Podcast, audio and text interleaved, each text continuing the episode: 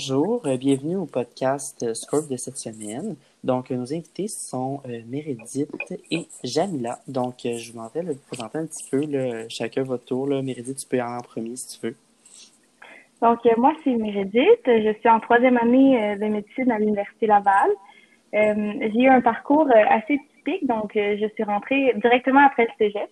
J'ai fait mon cégep au collège Montmorency à Laval. Donc, je viens de Laval et j'étudie à l'Université Laval. Bonne blague.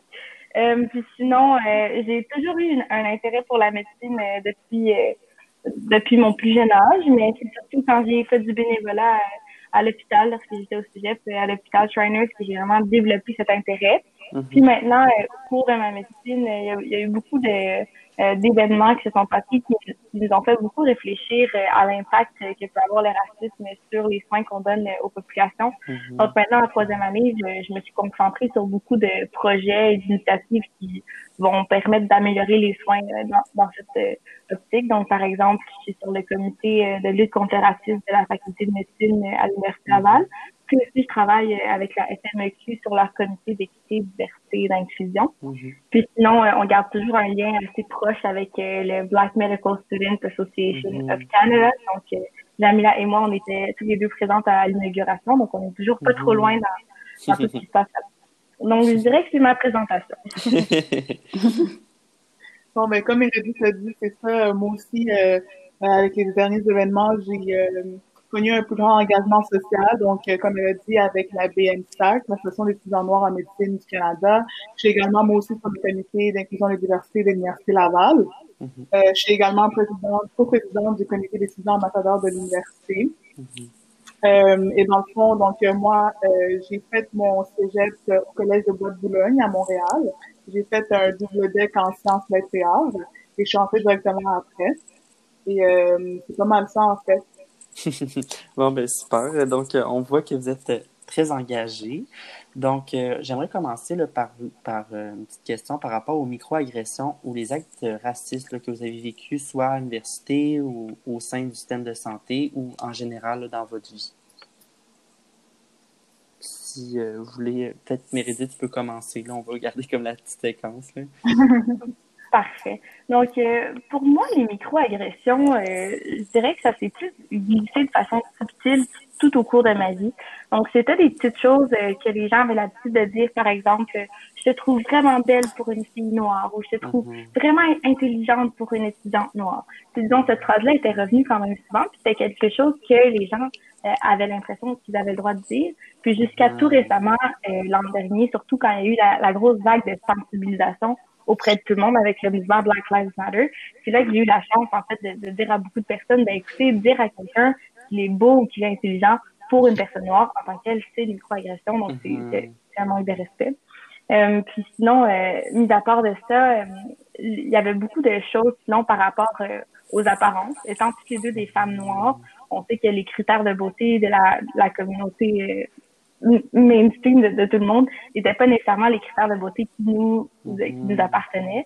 Donc, par exemple, les gens qui euh, touchaient à nos cheveux quand ils voyaient qu'on avait les cheveux frisés à l'école, ou les gens qui riaient de nos cheveux, ou qui nous demandaient pourquoi ils, tenaient de cette façon-là, ou qui nous disaient « Ah, toi, tu laves tes cheveux à quelle fréquence? Wow, c'est tellement sale. » C'est toutes sortes de, de, petites choses comme ça. Je pense qu'en fin de compte, le, le problème avec les microagressions, c'est qu'elles s'accumulent, puis qu'en fin de compte, elles, elles donnent une espèce d'impression que, tu ne devrais pas être à cet espace. J'ai comme l'impression de, de not belong. C'est vraiment ce mm-hmm. qui arrive. Puis, surtout dans mon cas, souvent, c'est pas des choses qui vont, euh, c'est des choses que j'ai vraiment balayé du revers de la main. Je vais comme, je continue ma journée comme s'il ne s'était rien passé. Mm-hmm. Mais à la fin, à la fin, quand tout s'accumule, ça devient plus lourd. Puis t'as comme mm-hmm. l'impression de, ben, est-ce que finalement je mérite vraiment ma place dans cet espace? Est-ce que, est-ce que vraiment je devrais y être? Donc, c'est vraiment surtout ce que je trouve avec les microagressions, c'est ce sentiment-là. Dan, je ne sais pas si tu voudrais renchérir. Mais en fait, tu as vraiment tout dit, là. C'est, j'aime vraiment ce que tu dis par rapport à la puissance des microagressions. C'est que c'est pas une microagression qui fait la différence, c'est quand ça s'accumule, que là, ça mm. prend vraiment, vraiment un fardeau. Euh, mais moi, j'aimerais partager une expérience par rapport au mm-hmm. système de santé que j'ai vu. Donc, quand j'étais en secondaire 2, donc avant même de rentrer en médecine, j'avais 12-13 ans, euh, j'avais commencé à avoir des douleurs dans le ventre, vraiment subites, c'était récurrent, c'était quand même des grosses douleurs, là, quand même vraiment intenses. Donc là, mes parents m'ont emmené à l'urgence. Et le médecin, dans le fond, il était blanc. il m'a renvoyé chez nous juste avec une prescription de naproxène. Euh, tu sais, j'ai pas eu de thèse, j'ai pas eu d'échographie. J'ai, j'ai pas, j'avais vraiment pas l'impression comme, comme croyait quand je disais que j'avais mal. Mm-hmm. Puis, tu sais, c'est sûr, les douleurs ont continué. J'avais vraiment un problème. Alors là, mes parents, un peu désespérés, ben, ils m'ont emmené en rendez-vous, tu sais, pour essayer de changer de médecin.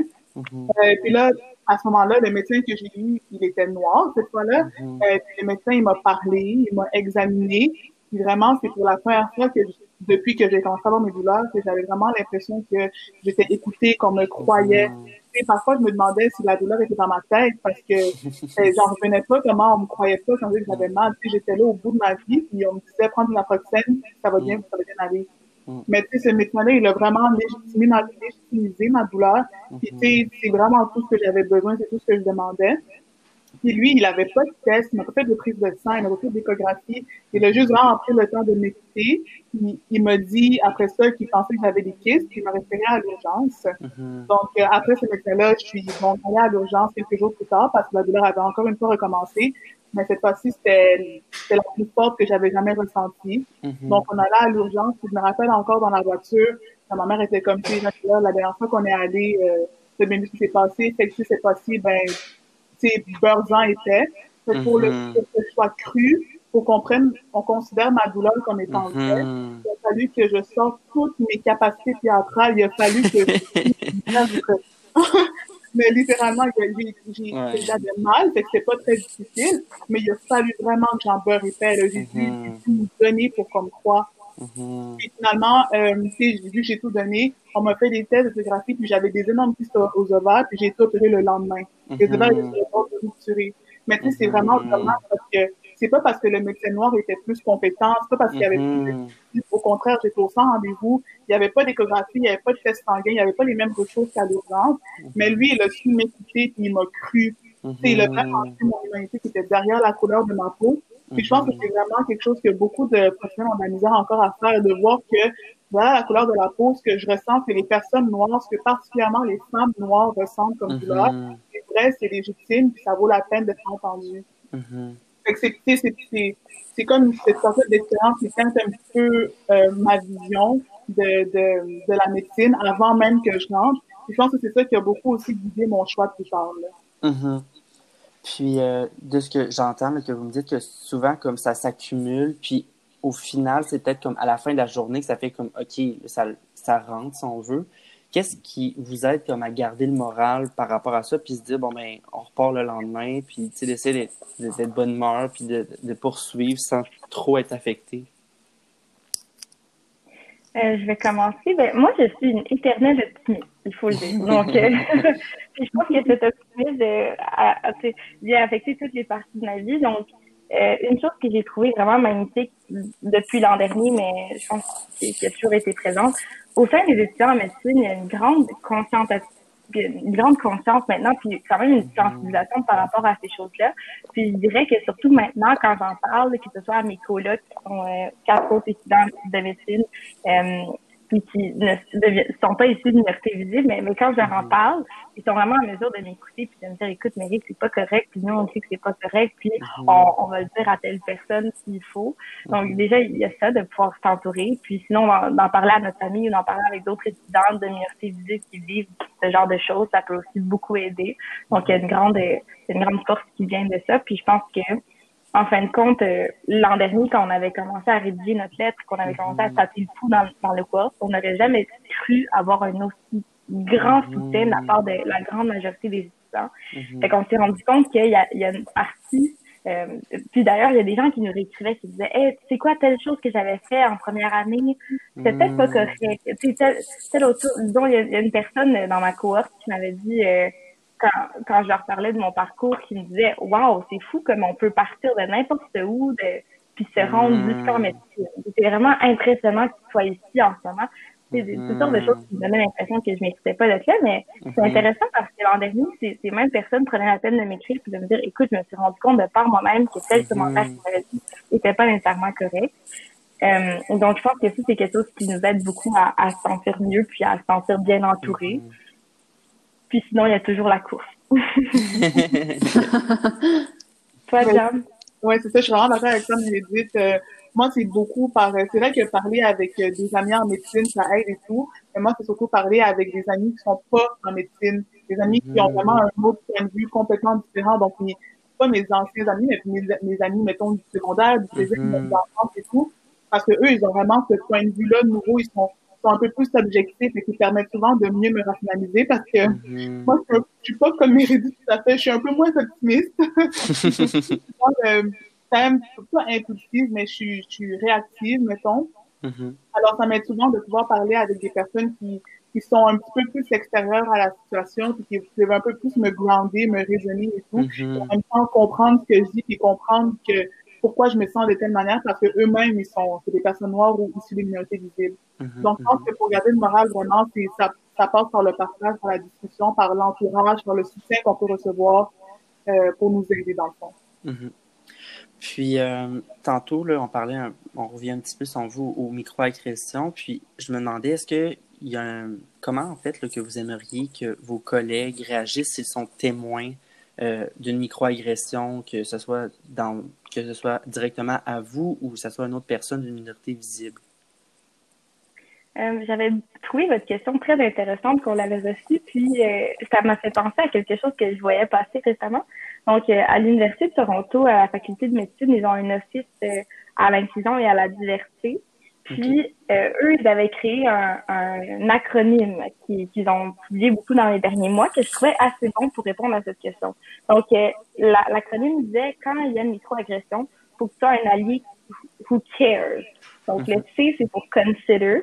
Donc, mhm. essayer de te dire comment est-ce que cette, cette phrase qui vient de dire, comment est-ce qu'elle pourrait être blessante pour cette personne-ci? Donc, juste de mhm. considérer les propos. Ensuite, il y a le, le A qui est be accountable. Donc, ça, mhm. c'est vraiment d'être redevable pour tes actions, puis être capable de, de t'excuser dans certaines situations quand, quand tu as causé du tort à autrui. Ensuite, il y avait le R pour rethink. Donc, de repenser à tes, aux choses que tu assumes, à tes stéréotypes, aux biais que, que tu considères être normal, puis essayer de repenser ces choses-là pour voir comment ils pourraient être améliorés. Mm-hmm. Ensuite, le E, c'était empathize, donc avoir de l'empathie euh, pour ceux qui, qui sont victimes de microagressions, ceux qui sont victimes de racisme dans toutes ses formes. Puis mm-hmm. ensuite, le S, c'est support. Donc, c'est vraiment d'offrir des ressources, euh, d'offrir de l'aide, de, ton écoute, euh, de, du support pour les, les, personnes qui ont vécu ça. Donc, c'est quand même un bel acronyme, le CARES. Mm -hmm. faisait pas mal de tour ben, des, des, choses desquelles moi, euh, auxquelles moi je pensais. Mm -hmm. euh, je pense que je finirais là-dessus. Jamila, est-ce que tu veux rajouter quelque chose? Ouais, ben c'est ça. Le CARES, vraiment, c'est un excellent acronyme. Là. Moi aussi, j'avais vu passer. Dans le fond, moi, je me dis juste toujours see something, say something. C'est vraiment la forme la plus classe. Tu vois quelque chose, tu dénonces parce que je pense que c'est important que tout le monde comprenne qu'ils ont vraiment un pouvoir inestimable qui est de changer la réalité des personnes noires. Juste en parlant, puis c'est quand on dit parler, c'est pas pointer du doigt, c'est pas être agressif, c'est juste dire, hey, en passant ça, je pense que ça aurait pu la rendre inconfortable. Une mm -hmm. parole comme ça, ça peut vraiment faire la différence dans ma journée, dans la journée des autres personnes noires, puis ça aide vraiment à, à carry, à porter ce fardeau-là émotionnel et mental qu'on doit porter toute la journée au fur et à mesure que on a des microagressions. Et je pense vraiment que il faut comprendre le pouvoir qui vient avec le fait de, de dénoncer, de dénoncer, mm -hmm. de, de, de, de mettre en lumière, d'identifier les microagressions pour y mettre une fin. Donc, euh, si something, say something. Mm -hmm. euh, ouais, voilà, ça sera mon tour, je vais te poser une question. Euh, Qu'est-ce que vous, vous pensez que, qui seraient des éléments qui pourraient être inclus dans notre cursus de médecine afin de mieux conscientiser les autres étudiants en médecine à la réalité des personnes noires? Je, ah, par exemple, ton, ton histoire, Jamila, ça va comme... En tout cas, là, moi, je m'attendais pas à ce que tu nous sortes quelque chose comme ça aujourd'hui. ça, Ouais, mais, mais c'est ça, tu sais, euh, cette, cette réalité-là, honnêtement, ça, c'est une histoire que j'ai racontée, mais dans ma famille, dans mes proches, c'est des histoires qui sont récurrentes. Un exemple, il y a comme un, un truc ou une astuce un peu qui se partage quand même de manière fréquente dans, dans, chez les personnes noires, c'est que si tu vas chez le médecin, ton médecin de famille à l'urgence, peu importe, et que euh, le médecin décide de pas te faire des tests ou il te renvoie chez toi ou peu importe, tu sens pas que tu été prise en charge comme il fallait, tu demandes au médecin, pouvez-vous noter dans mon dossier que vous avez refusé de faire ci ou ça? Puis c'est ce genre d'action-là qu'on a besoin de poser pour pouvoir un peu conscientiser le médecin, le professionnel de la santé à nous mhm. prendre en considération. Mais c'est vraiment dommage parce que c'est pas un, un, obstacle que les personnes non noires ont à avoir. Mhm. Mais non, c'est ça. Mais pour conscientiser un petit peu les élèves euh, en médecine par rapport à la, aux personnes noires, je pense que c'est clair que ça passe beaucoup par le matériel académique. Mhm. euh, qui doit inclure les personnes racisées euh, et noires, donc d'une manière continue et non condensée. Parce que souvent, ce qu'on fait, il y a des cours mhm. condensés, des cours sur le multiculturalisme, sur euh, la réalité autochtone. On condense un peu, on met dans des petites boîtes, on, on, mhm. on restreint un peu les, les, les, personnes noires et les minorités euh, dans des petites boîtes, alors que ça devrait être une exposition continue sais, par exemple, en dermatologie, on a eu, on a eu comme un cours qui présentait des pathologies avec des variantes pour les personnes noires, alors que concrètement, on devrait avoir des photos sur les peaux claires et foncées pour toutes les maladies qui sont présentées, parce que c'est ça qui est le plus près de la réalité. Ou aussi, quand on parle, mettons, des facteurs de risque dans les maladies, on va dire, ah, les personnes noires sont deux fois plus à risque de diabète, d'AVC, de mourir à l'accouchement et tout.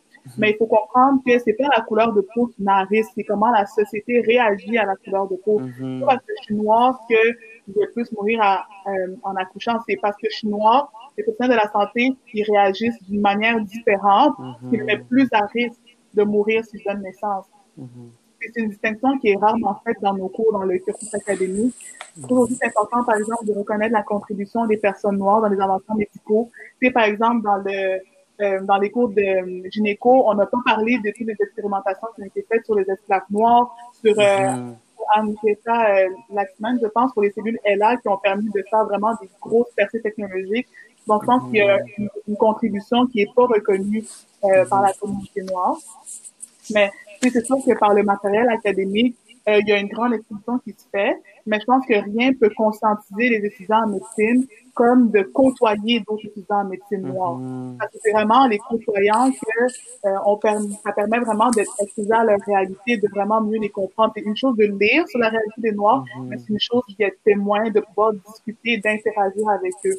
C'est ça que je pense vraiment que c'est une bonne piste de solution. Euh, pour, le, pour la situation actuelle, ça serait vraiment d'augmenter la représentativité de la communauté noire au sein même du programme. Mm-hmm. Écoute, Jeanne, je pense que tu as tout dit.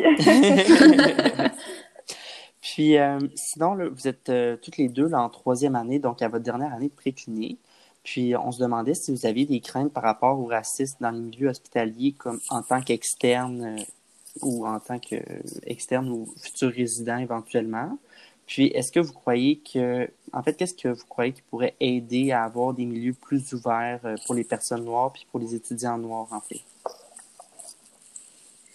Euh, donc, étant en dernière année de pré-clinique, c'est sûr qu'on commence à y penser. Là. On, a hâte que les stages arrivent, mais l'an dernier on avait du feedback de la part euh, des externes qui nous disaient que certains externes vivaient des, situations vraiment mhm. euh, vraiment horribles en stage, puis euh, étaient victimes de racisme, puis avaient, avaient pas d'endroit vers lequel se tourner. c'est sûr que c'était quand même inquiétant. Mhm. une chose, c'est sûr qui pourrait beaucoup aider, ce serait que les étudiants aient une instance auquel ils peuvent se tourner. Mhm mais ça, c'est quelque chose, je crois que la BAE essaie vraiment de mettre en place. Puis, mm Je pense que c'est quelque chose sur lequel on va travailler nous aussi, là, au sein du mhm. comité à la, à la faculté. Euh, je pense que la faculté commence à, à s'en rendre compte que c'est vraiment important qu'on puisse se tourner vers eux puis qu'on puisse aller faire, pas nécessairement des grosses scènes, mais juste pour pouvoir donner du feedback sans avoir ensuite des répercussions sur ton externat. Donc ça, ça va être important, mais aussi une chose qui pourrait aider, ce serait d'avoir euh, des formations par rapport au biais, par rapport au racisme pour, pour tous les patrons ou, pour toutes les personnes qui sont un superviseur de stage c'est parmi des externes. Donc, c'est sûr que les choses changent à la faculté, mais pour ça va quand même prendre du temps pour que les choses changent aussi dans chacun des milieux de stage auxquels tu sais comment intégrer. Donc, on, on s'attend, moi personnellement, je m'attends quand même à, faire face à des situations peut-être qui vont être plus difficiles, mais j'ai l'impression que surtout ayant le, bon réseau de support que, j'ai présentement, je vais être en mesure de me tourner vers euh, vers les instances, autant à la faculté, à la FMQ si nécessaire, pour vraiment mhm. m'assurer que, que j'ai le meilleur externe possible, puis qu'il n'y ait pas de mhm. totalité par du racisme ou de la discrimination. Mhm.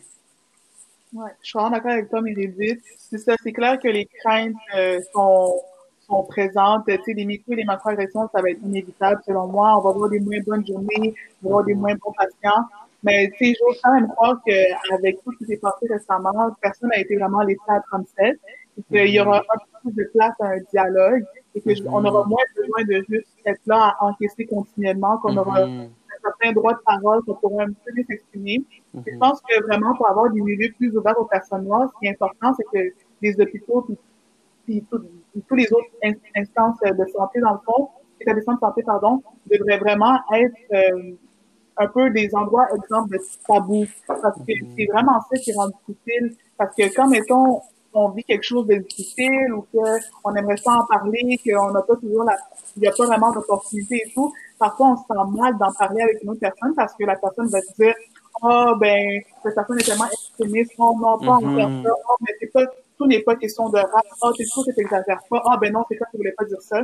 Mm-hmm. Toutes ces choses-là, c'est des affaires qui euh, font un peu qu'on remet en doute notre expérience. Pourtant, notre expérience, elle est vraie, puis elle est, elle est réelle, puis elle est légitime. Mm-hmm.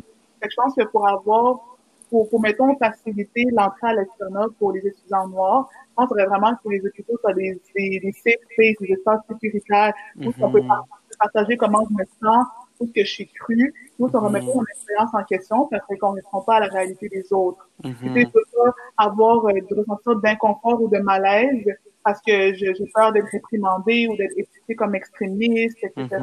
Il faudrait juste vraiment que je sois en mesure de say see something, say something. Comme il faut juste que je sois capable de, de dire ce que je me ce que je ressens pour pouvoir continuer après puis donner les meilleurs soins possibles à mes patients pour le reste de la journée.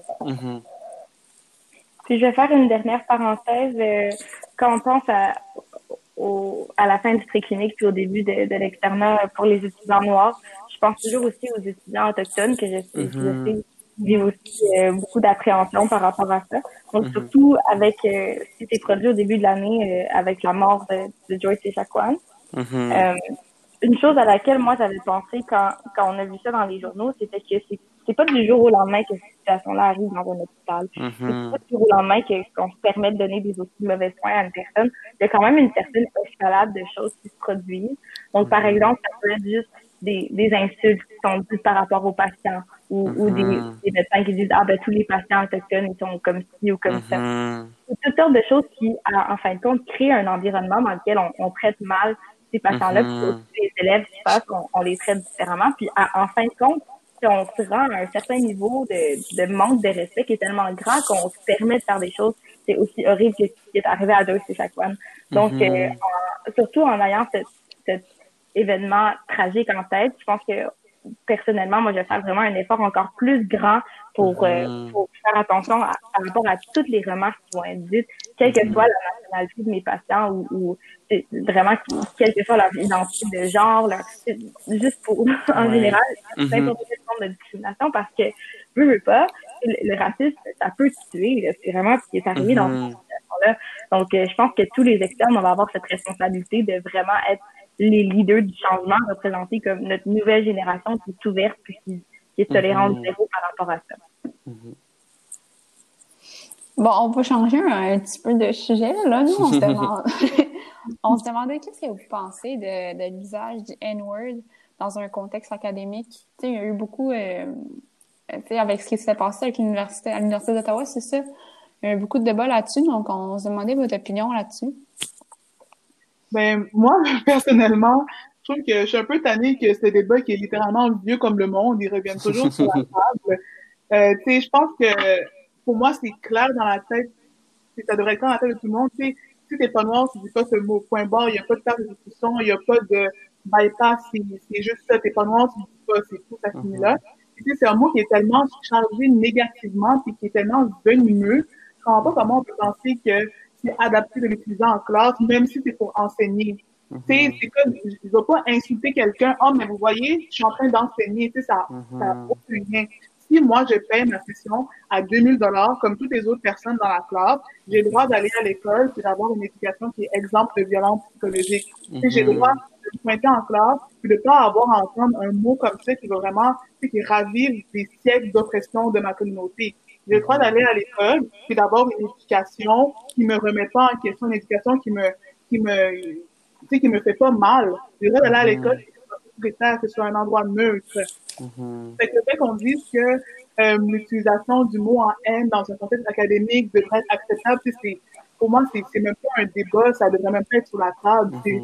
Encore une fois, avec cet étonnant, tu le dis pas, ça finit là. Mhm. Même les personnes noires le disent pas entre eux. Puis quand on Mhm. le dit en personne noire, c'est vraiment juste pour essayer de s'approprier ce terme-là. Mhm. Quand un mot fait tellement mal, quand un mot est tellement chargé négativement, a tellement une histoire douloureuse, a tellement de sang sur lui, Mhm. le seul moyen de lui enlever son pouvoir et son venin, c'est de l'utiliser dans un contexte positif.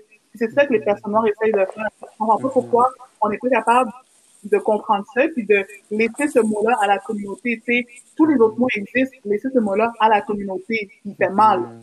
Fait que ce soit à l'école, que ce soit chez nous, peu importe, ce mot-là a pas la place dans la bouche d'une personne qui n'est pas noire. Mhm. Oui, donc euh, moi je suis entièrement d'accord avec euh, avec Jam. Puis je pense que je rajouterais qu'on n'a pas besoin de remonter à bien loin pour retrouver des événements vraiment traumatisants et violents dans lesquels ce mot a été utilisé. Donc par exemple l'an dernier, euh, une euh, lors du décès de Ahmad Arbery, qui était euh, un jeune homme qui faisait de la course dans son dans son quartier, puis que pendant qu'il courait dans son quartier, il y a des voisins qui ont cru que c'était un, un voleur parce qu'il puis ils ont, l'ont chassé en, en auto. Bref, mais à, à la fin de l'enregistrement du décès de, de ce jeune homme qui avait, je pense, 24 ou 25 ans, ben le monsieur qui l'enregistrait, il a, il a crié le mot en haine. Parce que Mhm. jusqu'à maintenant, ça a encore une, c'est une lourde charge. Mhm.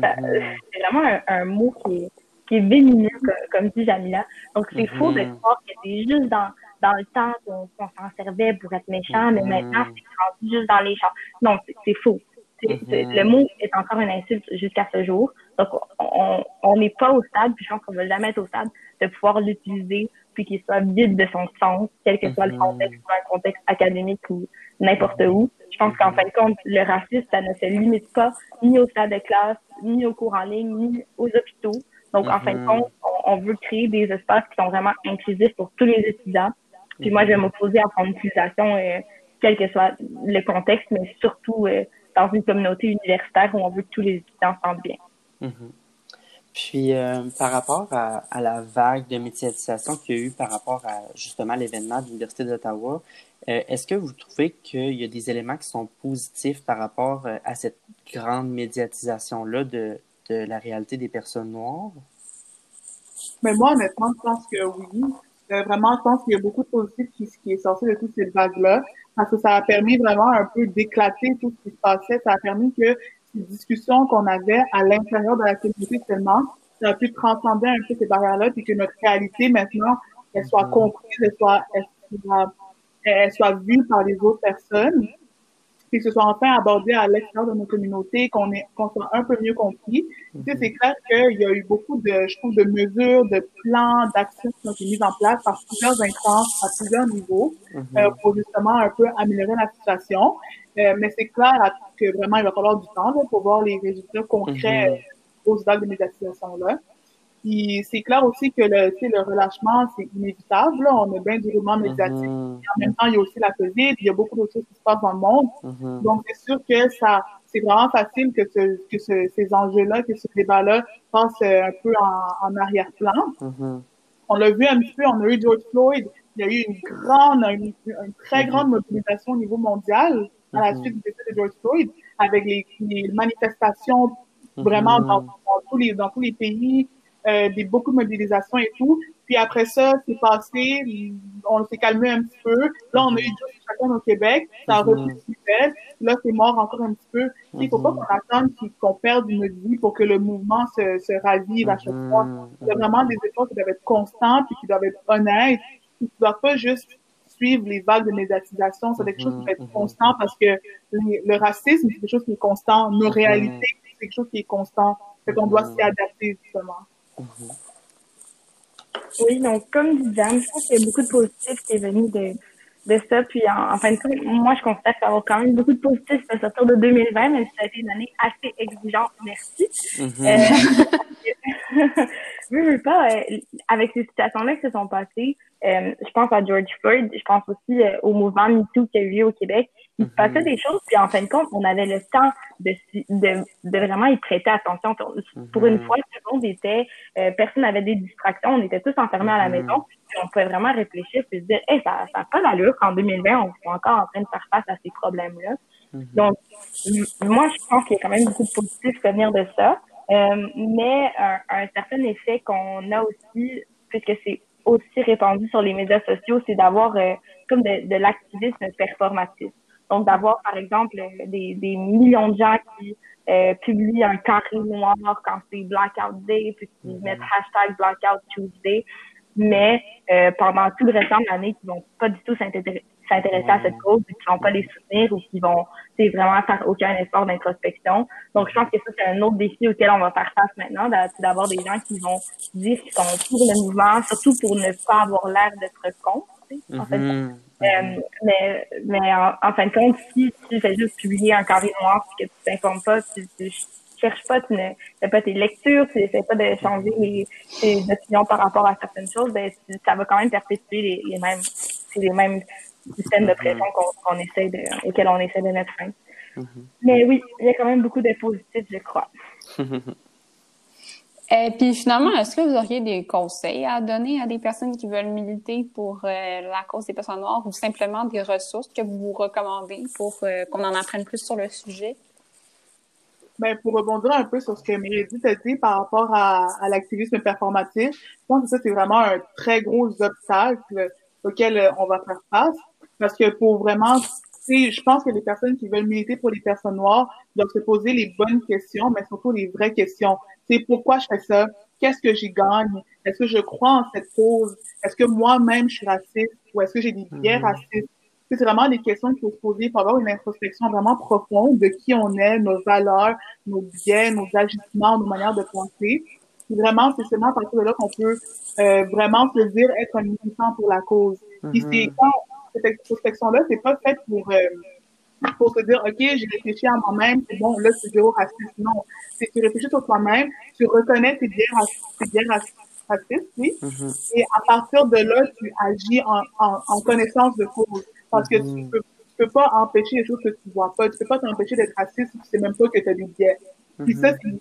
Tout le monde a des biais, noir, blanc, peu importe, tout le monde a des biais. L'important, c'est de les reconnaître. je pense qu'un quelqu'un, un militant qui veut vraiment défendre la cause des Noirs juste parce que juste parce que c'est ça qu'on fait sur à Blackout Tuesday, juste parce que c'est ça qui était la mode, juste parce que, juste parce mm-hmm. que, sans vraiment se poser des questions, puis sur sa sincérité, puis sur la valeur ajoutée qui, qui vient avec, je pense que ça vaut pas vraiment grand-chose. Mm je dirais aussi que euh, c'est vraiment important de reconnaître sa position, euh, reconnaître son privilège blanc.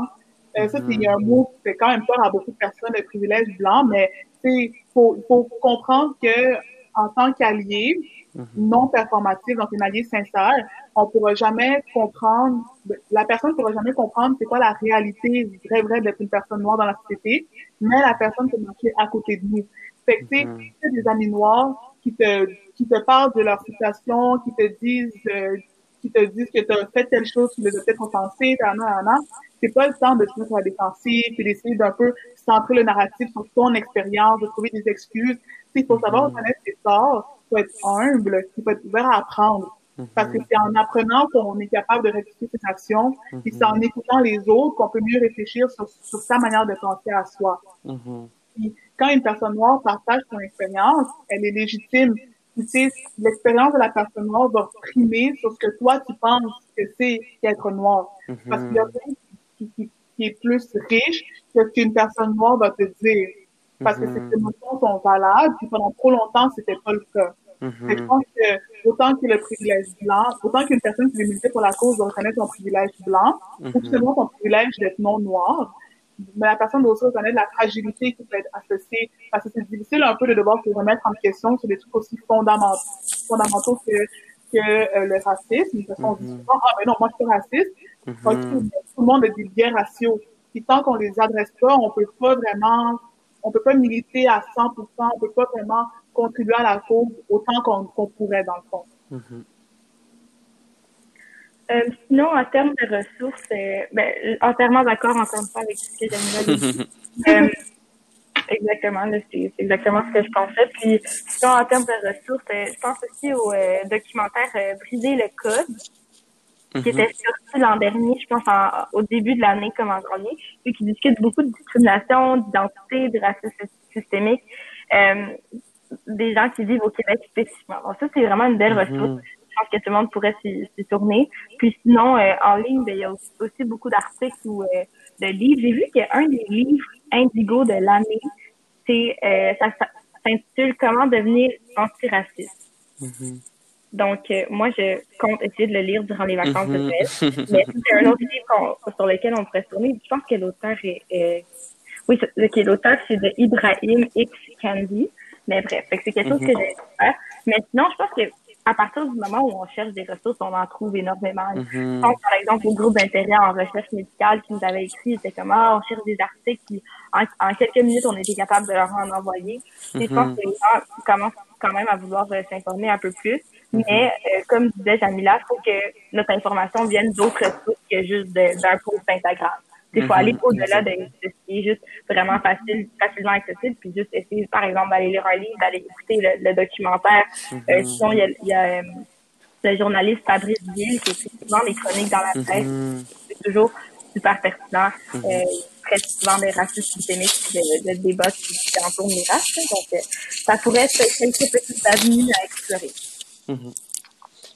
J'aimerais juste rebondir un peu sur ce que tu dis là, c'est vraiment des bonnes ressources. Euh, moi, un truc que j'ai remarqué que j'ai trouvé qui était vraiment aidant, ben, par rapport, maintenant, parce que même moi, je connais que c'est des bières donc j'ai méditer. Autant qu'on va lire des articles, lire des, euh, écouter des documentaires et tout, mais au quotidien, concrètement, les choses auxquelles c'est exposé, c'est les réseaux sociaux. Donc, Facebook, mm Instagram, Twitter et tout. Et c'est sur ces comptes-là que je vais aller suivre aussi des, des personnes différentes. Donc, on appelle aussi des influenceurs euh, blancs ou américains, peu importe, aussi des, des influenceurs autochtones, des mm-hmm. influenceurs des pages qui traitent d'enjeux sociaux. Donc, c'est en, comme on dit, en diversifiant son feed, en diversifiant ses réseaux sociaux, mm-hmm. ça fait qu'on a une, une, exposition passive et constante qui, d'une certaine manière, permet de toujours garder en tête les différences qui existent. Mm-hmm. Et je pense aussi que c'est quand même une bonne, euh, une bonne approche. C'est juste pour euh, franchir ça, c'est mes dit, là, Bon, ben, ça faisait le tour, je pense, de nos questions euh, qu'on mm-hmm. avait posées. Ouais, mais merci d'avoir partagé, ça, tout ça pour nous. On, ben, apprécie, merci à vous on apprécie vraiment. merci de nous avoir invités, c'est vraiment fun.